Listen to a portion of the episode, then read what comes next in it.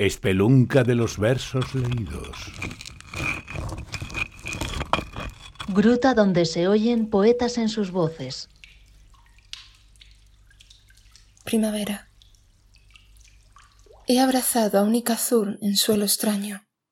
Me pareció una mariposa muerta de la que se desprenden las alas poco a poco. Yo sí habría sostenido tu miedo junto al umbral de la puerta. Te habría dicho, ven, Túmbate aquí. Te dibujaré cruces en las palmas de las manos para entender mejor las diferencias entre los sexos. Sé que la soledad se nos antoja noble si estamos solas, pero se me antoja más noble cuando no dices nada, si al menos me devuelves la mirada de animal asustado por la tormenta.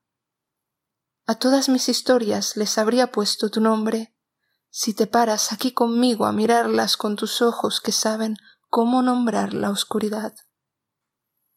Desde una edad tardía avisaste, el mundo puede morir en un incendio, arderé antes de que eso suceda.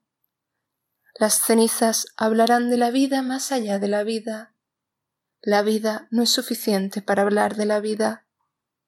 A todos los críticos que decían que en ti no había locura, sino elección estética, puede elegir la grieta no formarse y el mudo no hablar?